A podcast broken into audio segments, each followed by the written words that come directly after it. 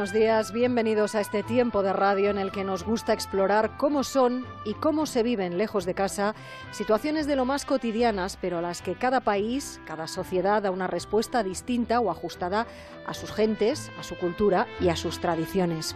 Nuestro Latitud Cero aborda en OndaCero.es asuntos tan cercanos como las pensiones, la educación o el respeto al medio ambiente a veces, como hoy, asuntos que de manera silenciosa se están convirtiendo en un serio problema social sobre el que hay que empezar a poner el foco.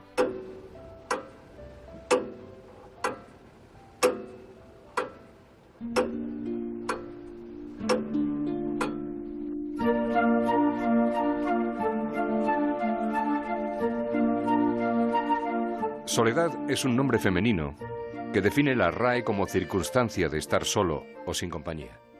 Un sentimiento de tristeza o melancolía que se tiene por la falta o muerte de una persona. Pero si cerramos el diccionario, en la vida real, nos encontramos con dos tipos de soledad o más. La soledad que te busca, te encuentra y confirma esa definición, y la que uno busca e incluso agradece. Pero sin duda la peor de todas las soledades es la soledad en compañía, que de todo hay detrás de las palabras.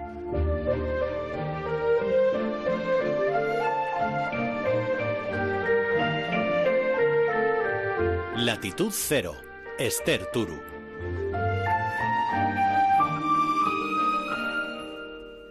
Podríamos decir que viene de lejos, de muy lejos el asunto que hoy nos ocupa. La soledad, esa sensación de vacío que sentimos y que prolongada en el tiempo puede ser un auténtico drama emocional. Pensamos en los mayores enseguida, pero no son los únicos.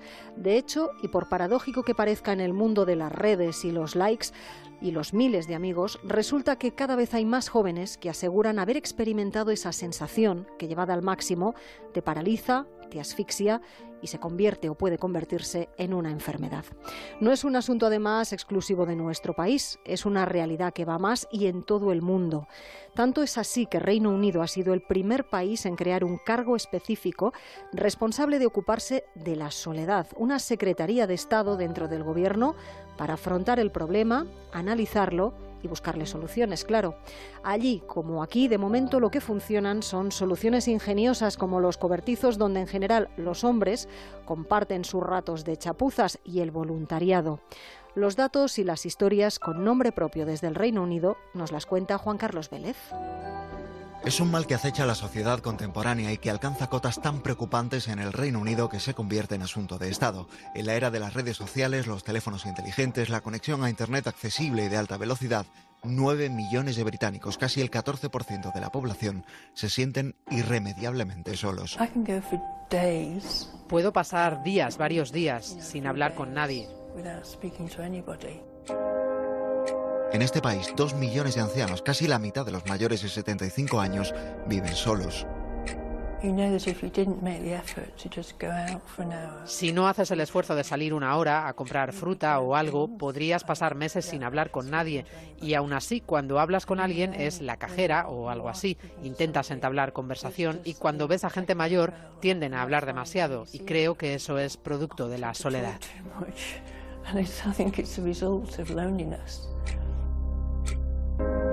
Más de 200.000 británicos no mantienen contactos sociales de forma regular, o dicho de otra forma, no han hablado con un amigo o con un familiar en más de un mes. Gillian Strong es responsable de la organización Amigos de los Mayores. Oímos historias terribles en las que hay gente que no tiene familia, hay gente que la tiene, pero son como extraños, están muy solos, deprimidos. Algunos hablan de quitarse la vida. Es desolador. Su organización impulsa una iniciativa a nivel nacional para visitar en sus hogares a esas personas mayores que se sienten solas. Hay días en los que, especialmente en invierno, en los que no puedes salir, no puedo salir y es agradable que alguien venga.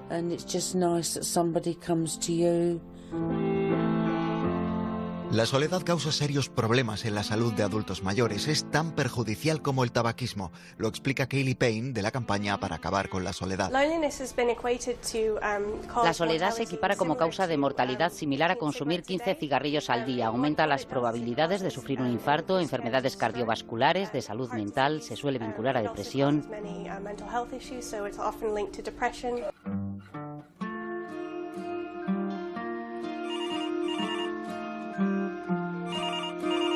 A veces una llamada puede cambiarlo todo. Una de las organizaciones más conocidas es The Silver Line, la línea plateada. Sus voluntarios permiten a las personas mayores encontrar al otro lado del teléfono 24 horas al día a quien le informe, le ayude o le aconseje. Su director es Alan Walsh. Escucharles, demostrarles que son importantes, básicamente un poco de calor humano. Al final del día significa mucho para las personas con las que tratamos. Solo coger el teléfono, que suene. La satisfacción es maravillosa.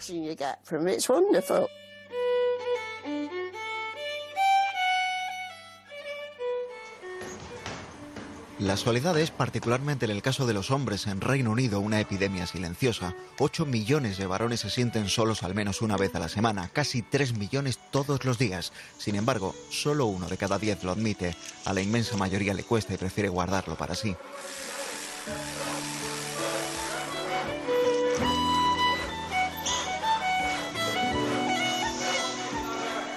Especialmente para ellos hay en marcha un programa importado con éxito desde Australia, el de los men's shed o cobertizos para hombres.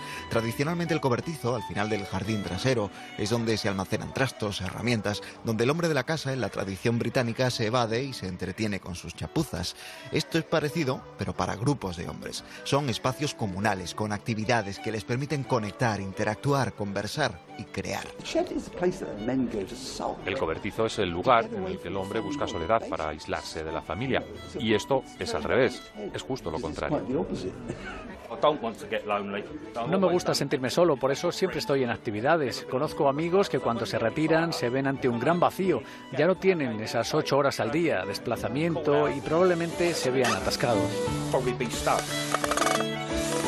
Hay 438 de estos cobertizos en el Reino Unido y 117 más en desarrollo. Más de 10.000 hombres se benefician de ellos y el reto es llegar a muchos más para que el ruido de las herramientas, pero sobre todo el de la conversación, reduzcan la soledad y el aislamiento para acabar con esa epidemia silenciosa.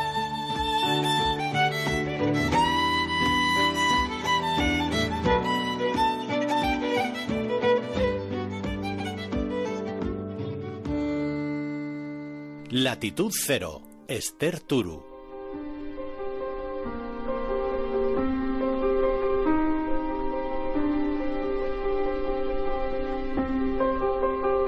¿Cuándo empieza uno a detectar ese vacío, esa soledad? ¿Cuándo es consciente de que eso se ha convertido en un problema? ¿Y por qué cada vez hay más gente joven afectada?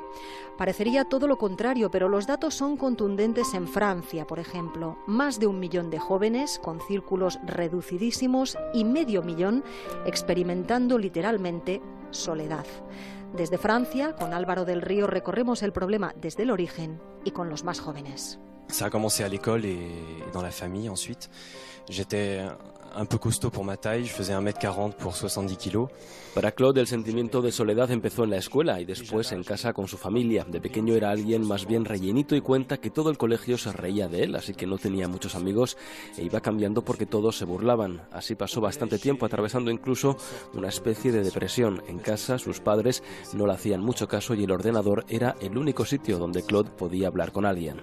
J'allais sur l'ordinateur, c'était le, le seul moyen pour moi de trouver quelqu'un à qui parler.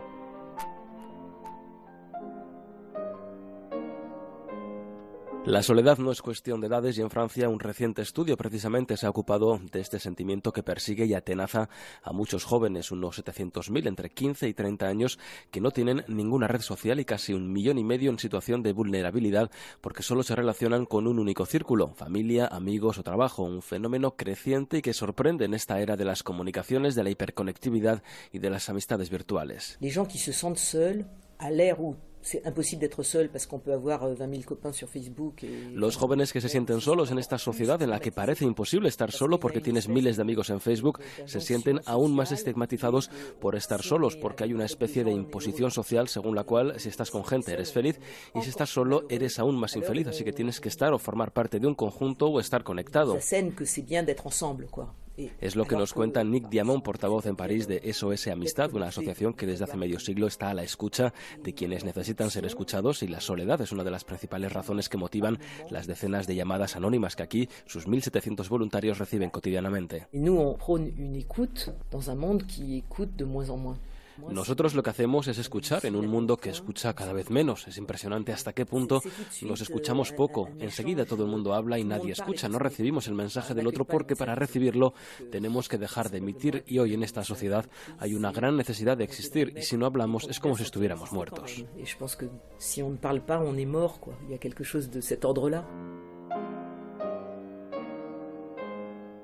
Las historias son diversas y los factores de esa soledad son múltiples, complejos físicos, cambio de trabajo o de entorno, estigmatización por pertenecer a una minoría sexual o religiosa, precariedad económica o fracaso escolar que puede conducir al aislamiento.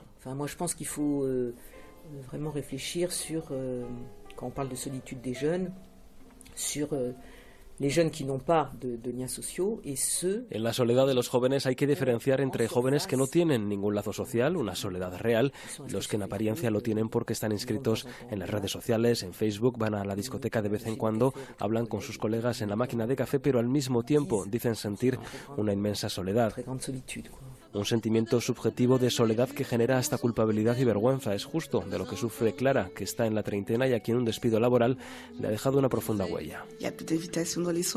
Ya nadie te invita a fiestas ni a salir porque presuponen que no tienes los medios.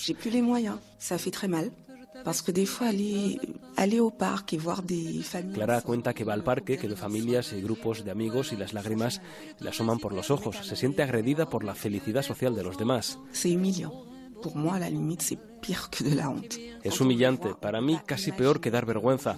Quien me vea jamás podría pensar que soy alguien aislado. Ahora trabajo, tengo un bonito apartamento, se podría considerar que estoy socialmente integrada y sin embargo estoy sola. La soledad o el aislamiento puede ser positivo cuando es temporal, pero cuando es crónico puede ser destructor.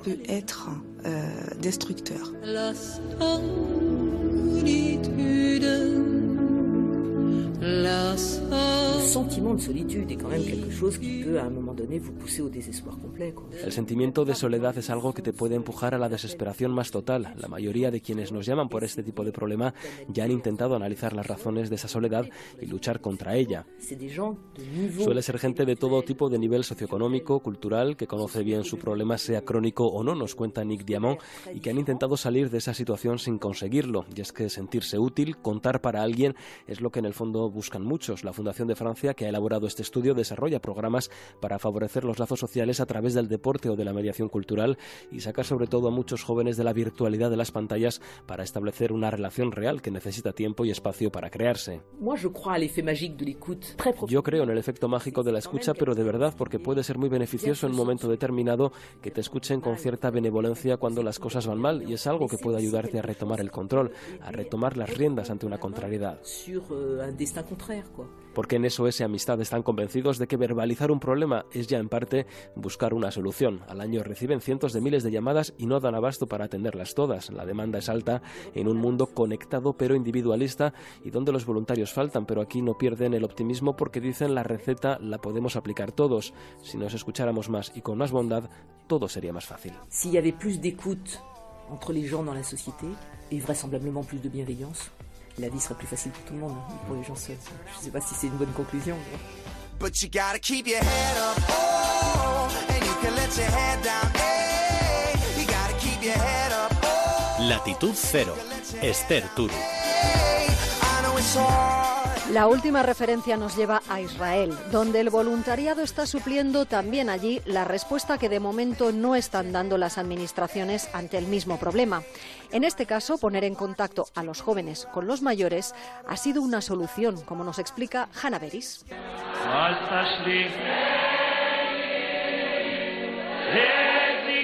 No me abandones al momento de mi ancianidad, decía el rey David según la Biblia. Y de esos versículos se hace eco el cantante israelí Abiu Medina en la canción que en hebreo se llama Alta Shlicheni Le Etzikna.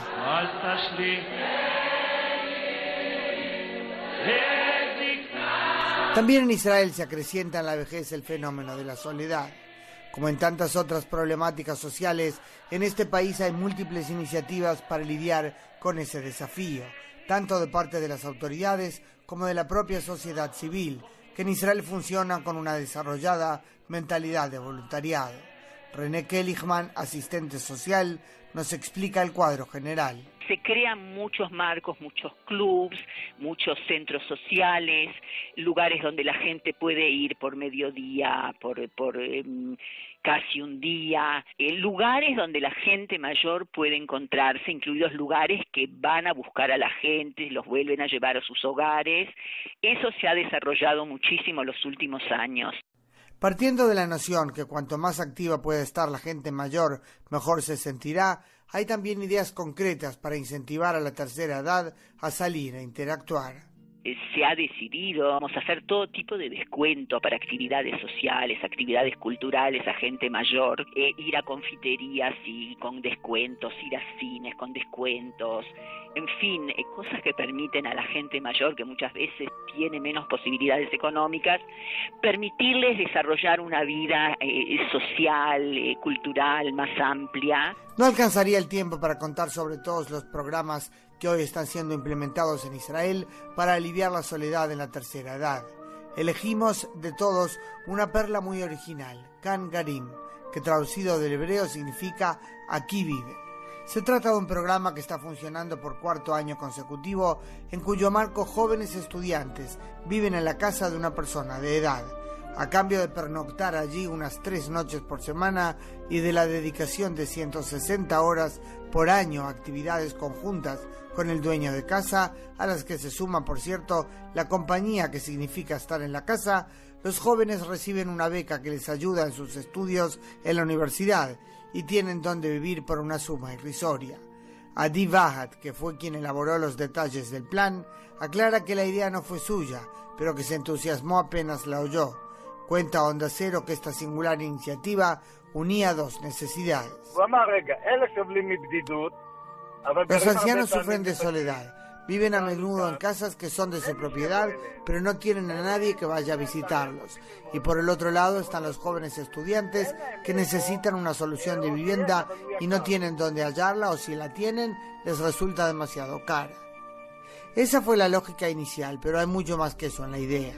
En los encuentros, tanto con los jóvenes como con los ancianos, para hacer un seguimiento del plan, surgen verdaderos rayos de luz. Una anciana nos contó, dice Adi, que volvió a cocinar algo que siempre le gustó y que había dejado de hacer. Ahora tiene para quién. O el anciano que pudo volver a rezar regularmente en la sinagoga que frecuentaba y a la que había dejado de ir por miedo a caerse. Por otro lado, los jóvenes que aprendieron a apreciar que la avanzada edad también es a menudo señal de experiencia acumulada y sabiduría para compartir, y que ven en esos ancianos a sus propios abuelos. No quiere decir que todo sea perfecto. Ha habido casos de deserción, en general por falta de adaptación mutua. Pero si eso ocurre en un porcentaje de entre el 10 y el 15% como ahora, se considera que el programa en el que hoy participan 200 jóvenes y 200 ancianos es un éxito rotundo. Adi Bahad, que nos dice se siente afortunado de que su padre falleció recién a los 91 años sin enfermarse, sin sufrir, lúcido y en buen estado, habla también de los valores que envuelven el programa y recuerda a los fundadores del Estado, que vivieron aquí los tiempos más difíciles de racionamiento y escasez y que deben ser honrados al llegar a la vejez.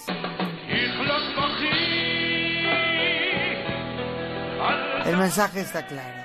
También en las antiguas fuentes judías donde la referencia a la vejez suele destacar no la debilidad, sino la sabiduría acumulada y el valor de la experiencia que solo los años pueden dar.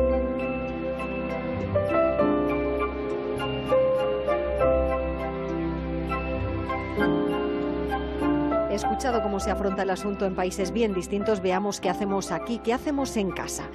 Echen un vistazo a su alrededor, a su entorno más cercano y vayan ampliando el foco.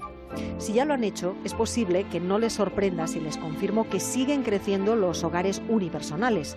Son más de 4 millones y medio las personas que viven solas y en ellos más de un millón y medio tienen más de 65 años.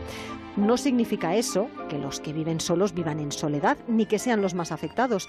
De hecho, cada vez son más los jóvenes que aseguran experimentar esa sensación pese a los likes y a los miles de amigos que tienen en las redes. Tal vez juntando estas dos franjas de las que estamos hablando, estas dos franjas de edad, los mayores y los más jóvenes, se puedan encontrar soluciones, como nos contaba, por ejemplo, Hanna desde Israel, y como tienen más que demostrado en la Asociación Amigos de los Mayores. Es una organización no gubernamental que trabaja en varios puntos de nuestro país y cuya directora es Mercedes Villegas. Mercedes es además una madrugadora como nosotros. Mercedes, muy buenos días. Muy buenos días. Pues si te parece, empecemos un poco por el principio. ¿Cuándo nace vuestra asociación y a raíz de qué? Sí, pues esta organización nace en Madrid en el año 2003, inspirados en cómo trabaja una organización francesa eh, que tiene como, como objetivo fundamental paliar la soledad de las personas mayores desde el voluntariado.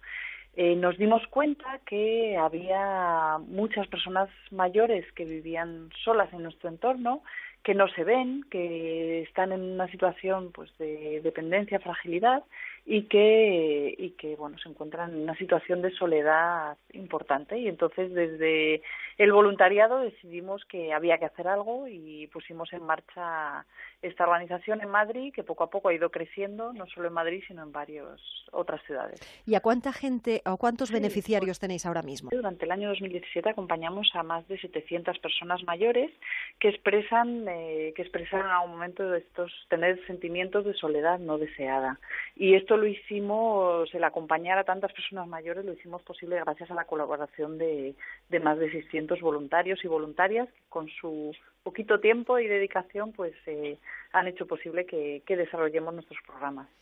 De vuestra experiencia, ¿tenéis un perfil de ese beneficiario? Pues casi un 90% mujer, una media de unos 83-84 años, que vive sola en su domicilio, que tiene dificultades para salir sola.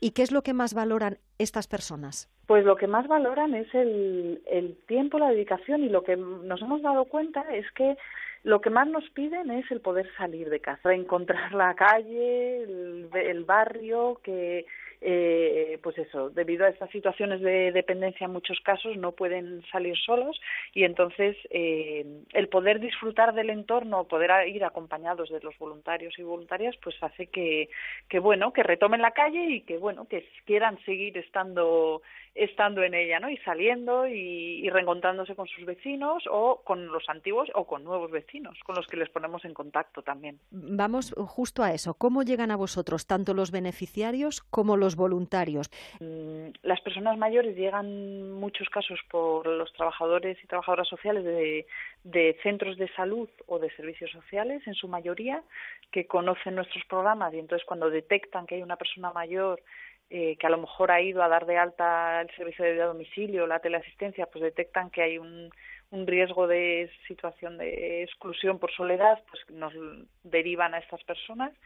Y luego los voluntarios, pues es por entrevistas como esta o acciones como estas de comunicación que nos conocen y que animamos a que entren en nuestra página web amigosdelosmayores.org donde hay un formulario donde, donde tenemos ya fijadas las próximas sesiones informativas para, para animar a los, a, los voluntarios a participar. Está, está fenomenal eh, el trabajo, la actitud de los voluntarios, pero escuchábamos antes también a nuestro corresponsal en el Reino Unido hablar, por ejemplo, cómo ya el gobierno de Teresa May en este caso ha entrado de frente, ¿no? ha creado esa, ese ministerio que le hemos llamado aquí de la soledad ¿Hace falta que por parte de las administraciones esto se empiece a entender como un problema real y se actúe más allá de que de momento le estemos dando respuesta con asociaciones como la vuestra, por ejemplo?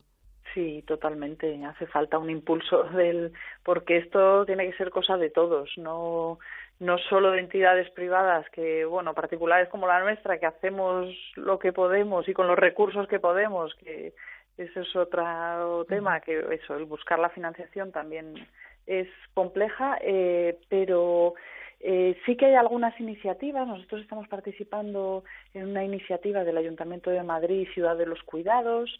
Eh, el Ayuntamiento de Madrid está apoyando también grandes vecinos, pero eso ahora mismo están con un piloto en este Madrid Ciudad de los Cuidados que tiene una línea de soledad que es muy interesante, pero es un piloto pequeño que ojalá, ojalá, eh, bueno, pues crezca y se pueda ampliar a otros, a otros territorios.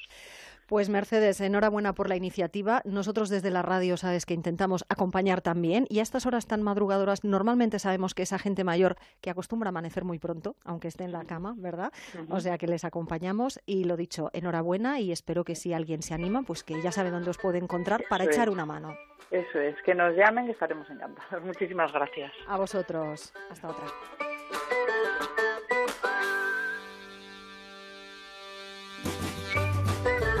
Si hoy están de fiesta, tienen por delante un montón de horas para disfrutar. Algunos estarán pensando en pasear, en dormir, tal vez en descansar y luego en leer, en cocinar, en hacer manualidades, en no hacer nada. Libres son para elegir, pero ¿cuántos de ustedes han pensado en jugar? En aquello que se dice hacer algo para divertirse y entretenerse. Da igual que tengan niños o no en casa, jugar es sano a cualquier edad. Lo han comprobado en las residencias de mayores, donde los juegos de mesa más tradicionales se utilizan para mejorar, incluso prevenir los efectos negativos del envejecimiento, por ejemplo. Para los más pequeños de casa, dicen los expertos que es la mejor actividad extraescolar en la que podemos invertir y además acostumbra a ser gratis. Si al juego le añadimos el ingrediente de emoción o de sentimiento, entonces además de jugar, estaremos trabajando y fomentando lo que se llama inteligencia emocional. Esa capacidad de conocernos y conocer a los demás, de empatizar con nuestro entorno y de mejorar nuestras relaciones personales. ¿Cómo fomentar todo eso a través del juego? Pues mejor se lo preguntamos a los expertos como Valle y Dígoras y como Alex Trefois, creadores del Perruco, juego de mesa pensado para los niños, pero que puede ponernos también a nosotros ante el espejo si jugamos. Alex, muy buenos días. Hola, buenos días, Esther. Pues eh, nos presentas en primer lugar a vuestro perruco para aquellos que no lo conozcan todavía. ¿De dónde nace, además, y cuál es su misión? El perruco empezó, bueno, con nuestra, pues con nuestra hija. Eh, la maternidad o la paternidad, bueno, pues nos, nos hace plantearnos cosas y en este caso fue el tema de, bueno, cómo educar a la niña. Mm, estábamos ya un poco empezando con el tema de inteligencia emocional y dijimos, bueno, pero es que esto, mm, nuestra hija no puede crecer sin esto. Y empezamos a buscar fórmulas para implementarlo con ella y, bueno, pues el juego nos pareció la mejor y no había juegos de este tipo, por lo menos entonces, ¿no? Entonces, eh, nosotros somos muy creativos, teníamos una profesión mm, pues muy creativa, venimos de Bellas Artes, hicimos eh, estudios en, en, este sentido de inteligencia emocional y al final lo hemos plasmado en un juego. Y este juego, pues, eh, empezó con esa idea. Eh, has apuntado, tú has hablado hace un momento de nuestra hija no podía crecer sin esto. Esto entiendo que es la inteligencia emocional que al resto de mortales que no hemos estudiado, no hemos trabajado mucho por ahí, igual nos cuesta un poco bajarlo a la tierra. Échanos una mano tú. ¿Qué, qué es inteligencia emocional? Sí, bueno, bueno, eh, también el término, eh, dices, bueno, lo conocemos todos. En, definitiva es madurar, ¿eh? ¿vale? Lo que pasa es que lo que lo que hacemos es darle un término cuando eso se estudia, se estudia y se ve la importancia que tiene. Y ahora, claro, al principio cuando surgió era un poco más experimental. Hoy en día, bueno, hay unos estudios científicos que ya mm, demuestran que, que, bueno, pues que hay cierta actividad cerebral cuando se hace eh, algunas cosas y no la hay cuando no se hacen. Entonces, eh, la inteligencia emocional para yo, mira, para definirte un, un poco así brevemente sería poner inteligencia entre la emoción y el comportamiento. Entonces, esto es lo que lo que nos va a hacer eh, que nos podamos tener unas mejores decisiones en nuestra en nuestra vida, en que podamos estar más tranquilos, más, eh, más serenos, mm, en definitiva ser más felices. Eh, en vuestro en vuestro juego el, las fit, eh, el avance, ¿no? Es digamos algo parecido a una oca. Se habla de efectivamente de sentimientos. Somos capaces de reconocerlos. Tenemos serios problemas y, y en qué punto puede ayudar a los chicos a andar más seguros por el mundo si saben identificar qué sienten cuando están enfadados, que el enfado no es lo mismo que la ira, que la ira no es lo mismo que otra cosa. Nos cuesta a todos, no ojalá solo a los, a los mm, niños, mm. nos cuesta a todos identificar qué estamos sintiendo, muchas veces por qué lo estamos sintiendo y, por supuesto, si no sabemos ninguna de las dos cosas, pues eh, cómo manejarnos, cómo, eh, responder a eso, ¿no? Entonces nos dejamos arrastrar por una serie de, emociones que no sabemos ni siquiera identificar. Entonces, efectivamente, desde pequeños eh, sí que conviene que, entendamos que es lo principal. Decir, bueno, yo ahora mismo cómo me estoy sintiendo. Ah, pues mira, porque mi cuerpo reacciona de esta manera, porque me han dicho esto. Vale, bien, bien, pues ¿y, esto me está ayudando a, manejarme? Mm, pues hombre, sí que necesito cierto punto de, rabia pues para, para ganar esta competición o no, mira, estoy enfadado y lo único que estoy haciendo es comportarme, eh, bueno, pues como cuando estoy frustrado que empiezo a dar patadas. Esto no es un comportamiento aceptable. Entonces, si no me está ayudando a la emoción en este momento, vamos a ver, como ya después de haber entendido cómo me he sentido, me voy a poner a modificarla si es necesario. Y la importancia de hablar de emociones, ¿no? Igual en eso también ayuda a vuestro juego en hablar, normalizar eh, esas conversaciones sobre emociones. Sí, sí, es, justo es eso. Eh, eh, tememos sentirnos vulnerables cuando hablamos de nuestras emociones. Mm, tenemos, tememos que alguien nos va a juzgar, nos va a criticar y miedo sentimos todos y todos sentimos ira y todos sentimos tristeza y otra cosa es cómo seamos capaces de canalizarla. ¿Vale? Entonces, efectivamente el juego lo que hace es promover esa conversación en un ambiente pues totalmente lúdico, porque nos estamos divirtiendo. Es como jugar el juego de, perruco a perruco, es como jugar a, jugar a la oca. Tú vas cayendo en las casillas del perruco y entonces tienes que, mm, si quieres seguir avanzando, si quieres pasar de perruco a perruco, pues tienes que decir eh, en qué última, en qué ocasión te has sentido, cómo se siente el perruco en ese momento. Entonces decir, bueno, pues mira, yo he sentido eh, miedo, pues mira, es que a mí me da miedo. Eh, por ejemplo, cuando hablas con el niño, pues decirle, mira, me da miedo Em, cuando veo que te caes, mm. porque me da miedo que te hagas daño. Y, el niño en ese momento está entendiendo que cuando tú pones esa cara no es porque le haya hecho algo mal, sino porque tú te estás sintiendo así. Y entiendo que está súper pensado para los padres, para jugarlo en casa, con los abuelos, con los tíos, pero también para el aula, ¿no? Puede ser una buena herramienta en clase. Sí, bueno, nosotros lo utilizamos en nuestros talleres, nosotros nos llevamos ahí todo el material, porque, bueno, mm, eh, tenemos un, el mismo tablero, pues llevamos cinco o seis tableros, pero, pero aparte tenemos uno que es en grande, que son tres metros por dos, y que lo jugamos con un dado gigante, y de verdad mm, ver a los niños cómo empiezan a normalizar eso y decir, ah, pues yo me siento, me, me, enfado cuando tú me dices y me quitas la pelota. Bueno, pues esa es la manera de empezar a resolver los conflictos, empezar a saber qué es lo que te hace sentir mal, y la verdad es que nos ayuda mucho a a, eso, a que ellos identifiquen, le pongan nombre y comuniquen y expresen esas emociones. Y estáis avanzando porque estamos hablando ahora de juego de mesa, del perruco, pero eh, tenéis ya en cabeza otras iniciativas. Sí, sí, bueno, eh, tenemos también una pequeña aplicación para, para el ordenador. Es un juego muy sencillito en el que le vas poniendo eh, estímulos, lo que sean estímulos al perruco y entonces eso va generando ciertas emociones y eso da pie a que cuando juegas con el niño a esto le digas, ah, pues mira, pues el perruco se siente triste cuando le pones en la jaula, ¿tú qué crees? ¿Entiendes? Es una mm. manera de establecer una conversación. Y el último juego, pues oye, la gran novedad que también por eso un poco estamos hablando, ¿no? Acabamos de terminar esta una campaña de crowdfunding donde hemos recaudado pues bastante más del 100% del, del objetivo que teníamos planteado para producir un nuevo juego que es eh, una baraja en la que hay un abanico de todas las familias de emociones con diferentes niveles de intensidad. Y esto lo que nos va a ayudar es a integrar ese vocabulario tan rico que no utilizamos para nada cuando hablamos, pues oye, pues siento eh, desazón, o siento eh, satisfacción, o siento eh, no sé, cariño, un montón de, de, emociones que a lo mejor están en diferentes niveles de intensidad, pero que no expresamos correctamente. Pues el tablero grande en el salón de casa no entra, Alex, ya te lo digo, pero los pequeñitos de mesa sí, y las cartas también, con lo cual tenemos kit para estos días de Semana Santa, incluso ya para el verano. Eh, ¿dónde, no, ¿Dónde os encuentran los que no os conozcan todavía, Alex? Eh, nosotros lo vendemos eh, a través de internet, en el perruco, bueno, nuestra marca, el perruco.com, ahí, ahí vendemos el juego. Y luego la baraja pues vendrá en cuanto se produzca. Yo creo que en un mes estará ya, yo creo que un mes y medio, sí, estará disponible. Lo que te digo, que para verano tenemos el kit completo. Sí, sí, perfecto. Alex, muchísimas gracias por acompañarnos y madrugar con nosotros. Que tengáis mucha suerte y que a los oyentes que les haya interesado se animen porque merece la pena. Un beso grande. Genial, un beso para ti. Hasta la próxima.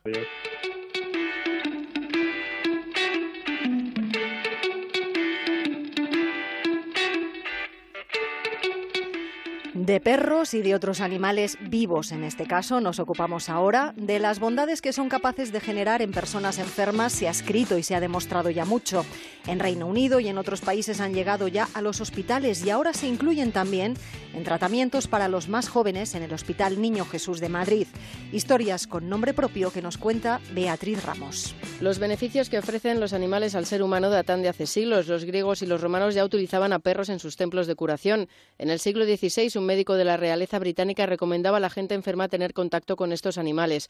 Un siglo después, en Europa, el caballo se convierte en un elemento en el tratamiento de personas con discapacidad. Hoy uno de esos tratamientos ha llegado al Hospital Niño Jesús de Madrid, donde lleva a cabo una terapia con pacientes que sufren trastornos de conducta alimentaria. Queremos incrementarles la autoestima, entonces lo que queremos es darles una responsabilidad, no que ellos se sientan también responsables de eso y también sacarles un poco de las terapias que siempre están acostumbrados a estar, que al final todo es comida, todo es un poco incómodo para ellos, en cambio esto es como que salen de la rutina. La que explica es Irene, una de las expertas que participa en el proyecto y que con la ayuda de tres perros intenta mejorar el estado emocional de estos pacientes menores de entre 13 y 17 años. También intenta reforzarles la autoestima y su sociabilidad.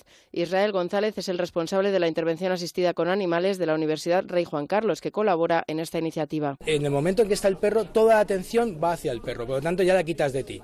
Entonces ya eso te genera una seguridad a la hora de hablar. O sea, digamos que muchas veces lo que se hace es que se habla a través del perro. Imaginaros si alguien es tímido, solamente ya con ser tímido. Entonces, ¿qué pasa? Que si todo el mundo tiene la atención en el perro, yo me doy más con más tranquilidad. ¿Qué pasa? Que eso es lo que tiene que aprovechar el, experto. La terapia se imparte en grupos de cinco personas junto a un perro, un monitor y un terapeuta durante 18 viernes en este hospital. Se trata de que el médico especialista pueda seguir trabajando cuando finalice la sesión. La magia se produce cuando el perro ya no está cuando ese equipo ya no está y el, y el, profesional del centro utiliza lo que ha vivido en esa sesión para poder seguir haciéndolo cuando no están los perros. Pero los niños no son los únicos beneficiarios de las terapias con animales. También se aplica en centros penitenciarios o en centros geriátricos. Y es que nadie puede dudar de su capacidad para hacernos sentir mejor, ayudarnos, arrancarnos una sonrisa o incluso salvarnos la vida. Latitud Cero. Esther Turu.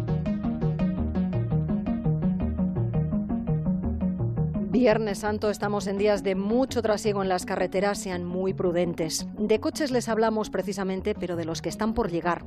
Hace unos días conocíamos el primer accidente mortal protagonizado por un coche autónomo, por un coche sin conductor. Un asunto que más allá del drama por la pérdida personal y a la espera de lo que diga finalmente la justicia, ha devuelto a la actualidad las muchas dudas que hay todavía sobre el funcionamiento, la responsabilidad y la programación de estos vehículos. En Latitud Cero hemos abordado ya este asunto que ahora recuperamos, centrándonos en primer lugar en Reino Unido, porque allí convencidas están sus autoridades de que este asunto es el futuro y de que llegará tarde o temprano, y por tanto se han puesto manos a la obra para estar preparados para cuando eso ocurra. Desde Londres, Juan Carlos Vélez. Reino Unido será el primer país en tener lista una legislación que permita a los coches completamente autónomos circular por sus carreteras. Philip Hammond, ministro de Finanzas. Uh, Nuestro objetivo es ver coches completamente autónomos sin un conductor de seguridad de las carreteras del Reino Unido para 2021. Alguien podrá decir que suena demasiado ambicioso, pero creo que tenemos que adoptar estas tecnologías. Tenemos que afrontar estos desafíos si queremos que Gran Bretaña lidere la próxima revolución industrial.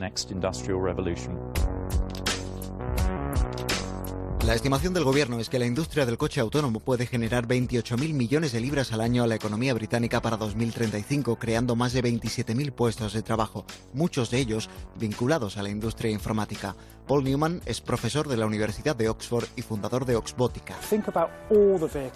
Piensa en todos los vehículos que hay en movimiento. Carretillas elevadoras, vehículos en aeropuertos, puertos, granjas, en minas.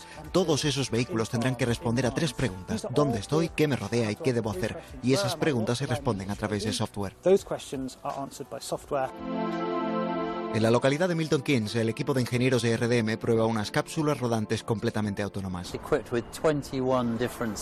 Están equipadas, explica el ingeniero jefe Jess Coach, con 21 sensores que permiten elaborar una fotografía 3D de alta resolución de la localidad. Esto es un radar láser que permite saber de forma muy precisa a qué distancia estás de algo. Como estamos en fase inicial aún, el vehículo está equipado con volante y todos los controles, freno, acelerador, pero eventualmente estas partes desaparecerán. Como desaparecerán con el tiempo muchos conductores, pero antes habrán aparecido una serie interminable de problemas, o tal vez oportunidades. Todo el modelo de negocio y servicios alrededor de la industria del automóvil tendrá que actualizarse. Piensen en las aseguradoras, tendrán que identificar nuevos riesgos, posibles disputas, tipos de seguros, fraudes, tendrán que adaptarse a las infraestructuras, vías, carreteras, conectividad y también la planificación urbanística. Nick Reed es el responsable tecnológico de The Gateway Project, una iniciativa para que vehículos autónomos colectivos nos disuadan de coger el coche para ciertos traslados habituales. El transporte automatizado puede mejorar la seguridad y eficiencia de la movilidad urbana y creo que puede jugar un papel importante en la mejora del medio ambiente en entornos urbanos complejos. Quizás si, por ejemplo, unimos las zonas residenciales con estaciones de metro, haga que la gente utilice menos sus coches y se inclinen más por el transporte público que es mejor para el entorno urbano. Lo importante es averiguar cómo la gente quiere utilizar estos vehículos, qué servicios quieren y cómo encajan en la red global de transportes. La Comisión Legal del Parlamento de Westminster ya trabaja en la elaboración de esa futura legislación para Inglaterra y Gales que debe estar lista en 2021. Uno de los mayores retos tendrá que ver con responder a la difícil cuestión de quién es el responsable en caso de accidente. Actualmente, la ley especifica que el conductor es responsable del vehículo y debe mantenerse a los mandos del mismo. Pero ¿qué pasa con los coches autónomos? ¿Quién será el responsable? En Reino Unido, según la Oficina de Estadísticas, el 86% de los accidentes de tráfico en 2015 se produjeron por error humano. Pero hay algo más inquietante y tiene que ver con qué decisiones tomará un vehículo de forma autónoma en caso de accidente y en favor de quién. Imagina que vas en un coche autónomo y el vehículo que está justo delante frena de golpe o se para y que una colisión es inevitable. Imagina que esto ocurre a la altura de un paso de peatones. Puede que si tu vehículo autónomo gira a la derecha te salve, pero atropellaría a varias personas. Puede que entonces decida girar a la izquierda, pero eso te mataría a ti. ¿Qué debe hacer? ¿Y si en el grupo hay embarazadas o madres con hijos pequeños? ¿Y si estuvieran cruzando con el semáforo en rojo? Los escenarios posibles son casi infinitos. Por ello, a los coches autónomos habrá que enseñarles ética para que sepan por qué opción decantarse en cada escenario. La decisión, explica Alan Winfield, profesor de ética robótica en la Universidad de Bristol, debe ser una que sea acordada por el conjunto de la sociedad. La razón por la que lo creo es porque, en primer lugar, todo aquel que esté en la vía, y me refiero a conductores, pasajeros y transeúntes, necesitan conocer cuál es la norma, porque lo contrario es el caos. Y en segundo lugar, incluso un coche autónomo ético se equivocará algunas veces. Y creo que como sociedad necesitamos tomar responsabilidad colectiva cuando eso ocurra. Ninguna máquina puede ser infalible y desde luego el coche sin conductor encaja en esa categoría. La teoría del utilitarismo dice que en cualquier situación se debe maximizar la felicidad o el bienestar humano. En una disyuntiva entre salvar al conductor o a un grupo más numeroso, el vehículo que siga esta norma debe salvar al grupo. Así que estamos dispuestos a ser conducidos por un vehículo que quizá en algún escenario decida no salvar nuestra vida. Pues parece que la respuesta después del accidente mortal en Arizona y la decisión de Uber de abandonar las pruebas con coches autónomos, la respuesta es que no, que no estamos listos. Los datos de siniestralidad en las carreteras pueden dar la razón a una de nuestras próximas protagonistas. Tener licencia, tener carne, dice, es tener un arma de fuego. Y por eso los gobiernos siguen ideando normas y leyes. El carné por puntos, por ejemplo, existe en casi toda Europa y en España funcionó, pero solo durante los primeros años. También aquí se planteó la posibilidad de tener que conducir acompañados durante los primeros meses una vez sacado el carnet. Una medida que está en vigor, por ejemplo, en Israel, pero que tampoco está evitando el drama en las carreteras. ¿Qué pasaría si aquí se implantara esa medida y cómo lo llevarían aquellos que ya lo han vivido. Para la primera pregunta podemos especular, pero no tenemos respuesta. Para la segunda tenemos ejemplos concretos que pueden darnos una idea de pros y de contras. Hanna Beris, nuestra corresponsal en Jerusalén, nos lo cuenta en primera persona. ¿Quién no ha pasado nervios cuando sus hijos jovencitos con flamante permiso de conducir piden el automóvil para salir de noche con sus amigos? Pues en Israel se ha ideado una fórmula original que por unos meses quita tiempo a los padres, pero da cierta tranquilidad. Aquí, cuando un joven de hasta 24 años saca la libreta de conducir, los primeros tres meses debe ir acompañado por un adulto. Se le agregan otros tres cuando maneja entre las 9 de la noche y las 6 de la mañana. He hecho una pequeña encuesta familiar y las conclusiones son bastante uniformes. El primero en sacar libreta fue mi hijo mayor, hoy de 28 años, que aprovecha este programa para reírse, aunque en tono serio, de sus padres. Yo empecé a manejar a los 17 años y me acompañó mi padre durante seis meses. Eh, aprendí mucho de él, también aprendí mucho cómo no manejar y también de mi madre aprendí cómo no manejar. Su esposa, mi nuera, en parte le responde. Yo nunca tenía un chance de manejar con alguien que tiene eh, mucha experiencia, pero igual, la verdad, manejo mucho mejor que mi esposo. Manejo perfectamente y nunca choqué ningún auto. La voz de la cordura suele ser la del medio, hoy de 26. Ya hace muchos años que tengo la licencia y me acuerdo que siempre al principio me molestaba tener al acompañante, que la mayoría de las veces eran mis padres, porque salí, quería salir solo con mis amigas. Pero hoy entiendo que es muy, muy importante porque la gente maneja como loco y uno de chico o de joven no tiene idea de cómo es realmente. Amplío el marco y pido su opinión a mi sobrina, que por haber sacado la libreta justo cuando ya había cumplido 24, se salvó, pero entiende la lógica del tema. Como dice siempre mi papá, que, que al tener eh, la licencia es como tener un arma, suena un poco mal, o sea, medio terrorífico, pero él tiene razón, tener la vida de muchas personas en tus manos, no solo la tuya. Vamos pues al papá, o sea, mi hermano. Como dice el dicho popular, el diablo sabe por diablo, pero más sabe por viejo. Una persona mayor con más experiencia, no solo en manejar, sino en la vida, también hace a los jóvenes un poquito más realistas en cuanto a que hay cosas que uno se tiene que cuidar, manejar con más humildad y modestia y saber que los peligros son muy muy grandes al manejar un vehículo. Mi sobrina, en pocas palabras, resume la lógica de este singular invento israelí el acompañante a los conductores jóvenes que pueden creer que saben todo. Y cuando sos joven y pensás que el mundo es tuyo, es un problema, específicamente en el tema de manejar. Yo personalmente lo tengo muy presente, más que nada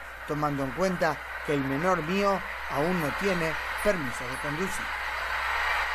Estos días en los informativos hablamos mucho de tráfico, de la operación salida, de consejos y de recomendaciones para evitar accidentes.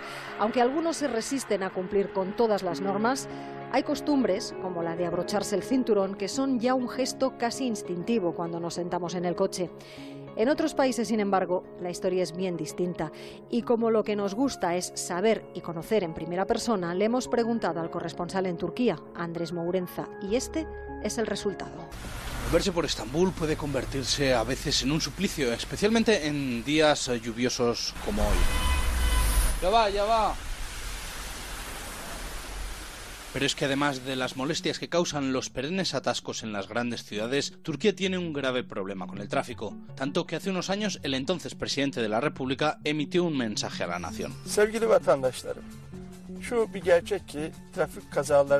Ciudadanos pónganse el cinturón y respeten las normas viales, es lo que vino a decir pero no sirvió de mucho. El tráfico en Turquía ha continuado siendo molesto y peligroso. El simple hecho de ponerse el cinturón de seguridad puede ser visto por un conductor turco como una afrenta a sus habilidades en la carretera, y basta salir a cualquier calle para presenciar infracciones al código de circulación, como explica el empresario Eran Tapan. Aquí los peatones somos como los toreros en España cuando esquivan al toro. Tenemos que cruzar recortando a los vehículos. Hop, hop, hop. El número de víctimas no ha parado de crecer. En 2016 los accidentes de tráfico mataron a 7.300 personas y hubo más de 300.000 heridos, algo que casi multiplica por 7 las cifras en España, y eso a pesar de que el parque automovilístico turco es menor. Hay 22 millones de vehículos, 10 millones menos que en toda España. Las principales razones de los problemas del tráfico en Turquía son una educación insuficiente y la ignorancia sobre las cuestiones del tráfico. A la mayoría de los conductores no les avergüenza saltarse las normas de tráfico. En Turquía, a las personas nos cuesta someternos a las reglas. No somos una sociedad disciplinada como la alemana, por ejemplo. En un cruce, un turco utilizará el intermitente si sabe que hay cámaras, que hay control para no pagar la multa. Si no, no. Por ello y porque consideraban que hay pocos controles y el número de guardias de tráfico es insuficiente, este abogado Sami Gulecius y otros colegas decidieron establecer en colaboración con la policía el cuerpo de inspectores honorarios de tráfico, civiles que de forma voluntaria y cobijados en el anonimato, multan sin piedad a los infractores. Puede ser un pasajero del autobús, o un peatón que cruza la calle, o un conductor. Desde cualquiera de estas posiciones, en cuanto ve una infracción, puede poner una multa. Esta multa se entrega luego a la policía que la tramitará y enviará al desprevenido transgresor. Claro que no cualquiera puede ser inspector honorario de tráfico. Hace falta tener más de 40 años, titulación universitaria, carnet de conducir durante más de una década y no haber cometido ninguna falta grave de tráfico durante el último lustro. He puesto multas por utilizar el carril de seguridad, por zigzaguear entre carriles, por aparcar en la acera, por abusar del claxon, por saltarse un semáforo, lo típico. En toda Turquía hay 23.000 inspectores honorarios. Solo en Estambul actúan 3.800, que el año pasado impusieron 70.000 multas, algo que a Tapan le parece insuficiente. Deberíamos dedicar más tiempo. En Estambul pusimos 70.000 multas, esos son 20 por inspector. Deberíamos poner más, un millón y medio, para que la sociedad se conciencie de la importancia de respetar las normas. Latitud Cero, Esther Turu.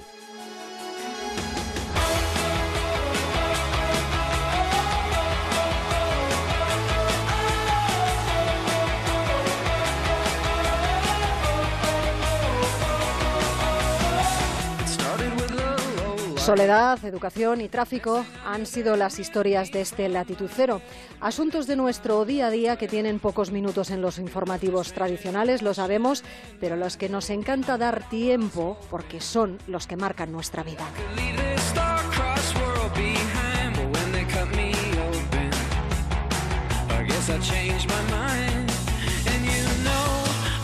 Nos acercamos a las 8 de la mañana, a las 7 en Canarias, tiempo para más de uno hoy con José Miguel Azpiroz y con toda la actualidad del día. Disfruten y hasta la próxima ocasión. Ha sido un placer.